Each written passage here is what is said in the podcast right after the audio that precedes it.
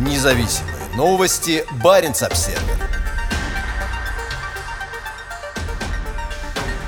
Утечка нефтепродуктов в новом доке, построенном для ремонта злополучного российского авианосца.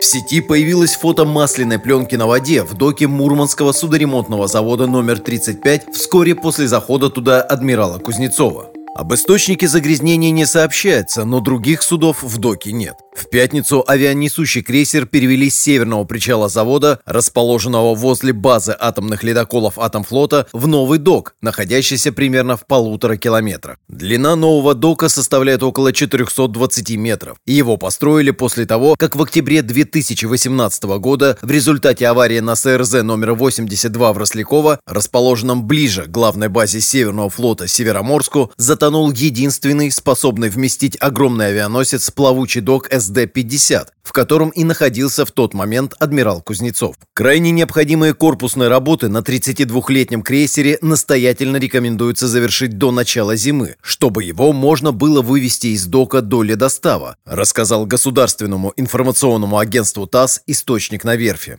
Теперь, после постановки адмирала Кузнецова, док закроют и из него откачают воду, что, по оценкам, займет два месяца. Если затянувшийся ремонт корпуса не удастся завершить до зимы, крейсеру придется остаться в доке до следующего лета. В Объединенной судостроительной корпорации заявляют, что крейсер будет готов к бою в 2023 году, хотя изначально планировалось, что модернизация закончится на несколько лет раньше. В 2020 году Баренц Обсервер сообщал со ссылкой на российские СМИ, что ходовые испытания крейсера в Баренцевом море начнутся в 2022 году. В декабре 2019 года, когда злополучный Научный корабль стоял на 35-м СРЗ в Мурманске, на нем случился серьезный пожар. В 2021 году по подозрению в хищении 45 миллионов рублей, выделенных на ремонт адмирала Кузнецова, был арестован директор СРЗ номер 10, расположенного в Полярном, Мурманской области. Задача СРЗ номер 10 состояла в очистке топливных танков корабля. Масляная пленка на воде также могла образоваться из-за старых протечек в грунте на месте нового дока. Раньше тут располагались два небольших дока, где ремонтировали ремонтировались как подводные лодки, так и надводные корабли. Помимо двигателей, в рамках текущего ремонта также будут обновлены вооружения, электроника и авиатехнические средства. После завершения работ срок службы корабля будет продлен на 5 лет.